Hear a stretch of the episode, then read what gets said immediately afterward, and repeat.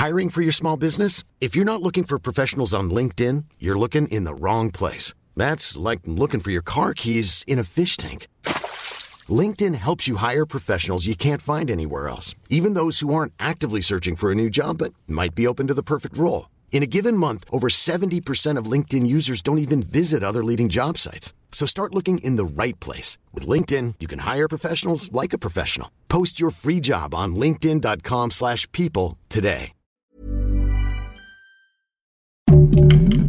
Heraldo Podcast, un lugar para tus oídos.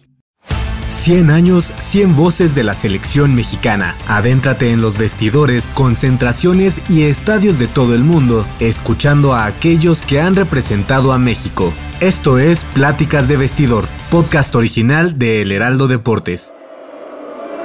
La selección mexicana ha sido muchas veces un polvorín. El nivel de presión que se vive como técnico o jugador del tri en un país que se vive el fútbol con pasión y fanatismo puede ser por momentos muy intenso, en gran parte ante la exigencia de aficionados, pero sobre todo de la prensa. Ese pilar informativo que muchas veces también es detonante para que haya verdaderas rebeliones tricolores, repechajes, malos resultados, derrotas contra archirrivales y convocatorias que para muchos pueden parecer injustas. Razones sobran para juzgar. Si a eso se le suma el manejo de del equipo nacional como gran producto televisivo por el que se ha llegado a ponderar el negocio sobre lo deportivo, los resultados no son los anhelados como ese quinto partido tan deseado, a veces con tintes de maldición. Y ahí entra nuevamente la opinión pública con la punzante crítica, con los medios de comunicación como jueces. Eso lo sabe muy bien el periodista deportivo Antonio Rosique, que desde 1996 ha seguido los pasos del combinado nacional.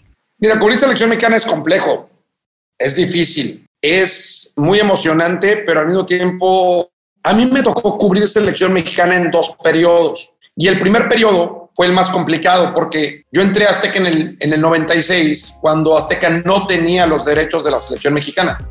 No se puede hablar de la selección mexicana sin tocar su relación de amor-odio con los medios de comunicación, termómetro de las masas y en ocasiones verdugo, aunque siempre hay un lado que pega menos duro de quien tiene el control del balón tricolor. Me tocó, por ejemplo, ir a la Copa América de Bolivia 97, Copa América de Paraguay 99, sin derechos. Y entonces el tema es que pues no teníamos los mismos accesos, Y solamente Televisa tenía los derechos, entonces éramos nosotros como que por allá afuera, ¿no?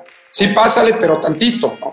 Y eso generaba mucha tensión porque además, pues, José Ramón siempre ha sido muy crítico de selección. Entonces, bueno, anécdotas, bueno, muchas. De quien habla Antonio Rosique es de José Ramón Fernández, periodista deportivo de larga trayectoria que ha sido marcada por su antiamericanismo y su crítica desbordada, sobre todo si se trata de apuntar con el arco de las opiniones al que por mucho tiempo fue su rival televisivo.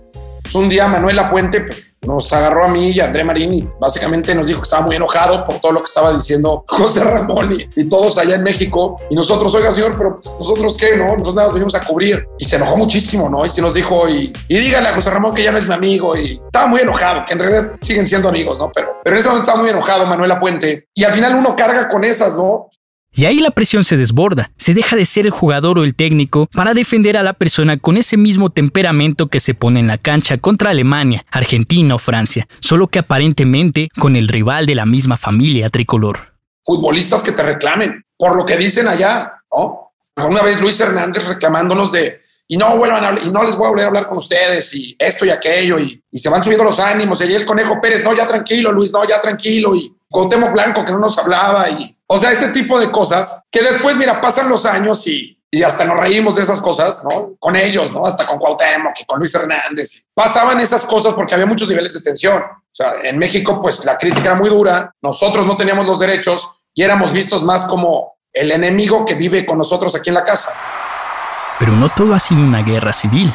En 2005, la selección mexicana ganó su primera Copa del Mundo. Lo hizo en la categoría sub-17. Era el segundo torneo no regional avalado por la FIFA que la Federación Mexicana de Fútbol sumaba a sus vitrinas después de ganar la Copa Confederaciones de 1999, precisamente con Manuel Lapuente, al Brasil de Ronaldo y Ronaldinho. Aquel primer mundial ganado por los jóvenes futbolistas de no más de 17 años se lo ganaron al Brasil de Marcelo. Después, en 2011, México volvió a ser campeón de la categoría como anfitrión. Un año más tarde, el representativo nacional sub-23 se coronó en los Juegos Olímpicos de Londres 2012, ahora ante el Brasil de Neymar. Antonio Rosica ha sido un trotamundos, tanto por las coberturas como para seguir preparándose. Por eso, en 2004 comenzó una aventura por Inglaterra, donde pudo mirar con otros ojos la realidad de la selección mexicana desde latitudes diferentes. La percepción mundial del tricolor ha cambiado con el paso del tiempo, pero no al grado que se desearía. Lo destacado del fútbol mexicano ha sido con los logros antes enumerados en las selecciones menores, que al final terminan por no despegar en la mayor. Pues mira, mi experiencia me dice que la ven como un equipo competitivo, no la ven como una potencia, la ven como un equipo agradable, simpático, que te puede hacer, que te hace partido, pero no la ven mucho menos, bueno, esa es mi experiencia a mí viviendo en Europa. No se ve a México como una potencia ni se ve a México como una amenaza, al menos en selecciones mayores, ¿no? Sí la ven como un equipo incómodo que te puede hacer partido y que si te descuidas te puede ganar. Pero básicamente, pues yo viví en Inglaterra y pues no es que estuvieran hablando mucho de la selección mexicana, ¿no? O sea, están preocupados por Alemania, están preocupados por Italia, por España, están preocupados por Brasil, por Argentina, por Uruguay, por otro tipo de equipos pero la calidad de los equipos mexicanos, sobre todo de los futbolistas tricolores, es innegable alrededor del mundo. Así lo han dejado claro los equipos que disputan el Mundial de Clubes o, en su momento, la Copa Libertadores. Pero más allá, en el tema individual, jugadores que destacan en las principales ligas de Europa, donde pone la bandera de México junto a la etiqueta de rival incómodo en torneos internacionales pues México ha ido ganando prestigio, particularmente con lo que ha hecho en selecciones menores, pero las selecciones menores también no son, no son necesariamente el parámetro ¿no? para la Copa del Mundo. Eh, poco a poco, algunos futbolistas han ido ganando prestigio, ¿no? O sea, Rafa Márquez, eh, lo que está haciendo Irving Lozano, ellos han ido también ganando prestigio para el fútbol mexicano, Carlos Vela, le van dando otro estatus, pero en Europa pues todavía no somos considerados una potencia. ¿no? La relación entre la prensa y la selección mexicana seguirá escribiendo páginas de amor y de odio, de buenas y malas, capítulos donde el enemigo pareciera estar en casa. Lo que tampoco acabará es ese cambio repentino cuando juega el tricolor y todos los mexicanos se levantan al sonar el himno, sin importar club de fútbol, televisora o posición.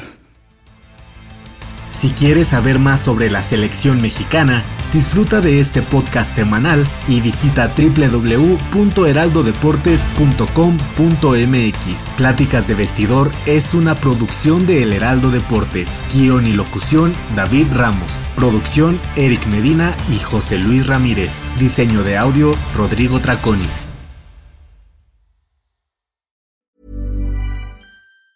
Hi, I'm Daniel, founder of Pretty Litter. Did you know cats tend to hide symptoms of sickness and pain? I learned this the hard way after losing my cat, Gingy. So I created Pretty Litter, a health monitoring litter that helps detect early signs of illness by changing colors, saving you money and potentially your cat's life. Pretty Litter is veterinarian developed, and it's the easiest way to keep tabs on your fur baby's health right at home. Go to prettylitter.com and use code ACAST for 20% off your first order and a free cat toy. Terms and conditions apply. See site for details.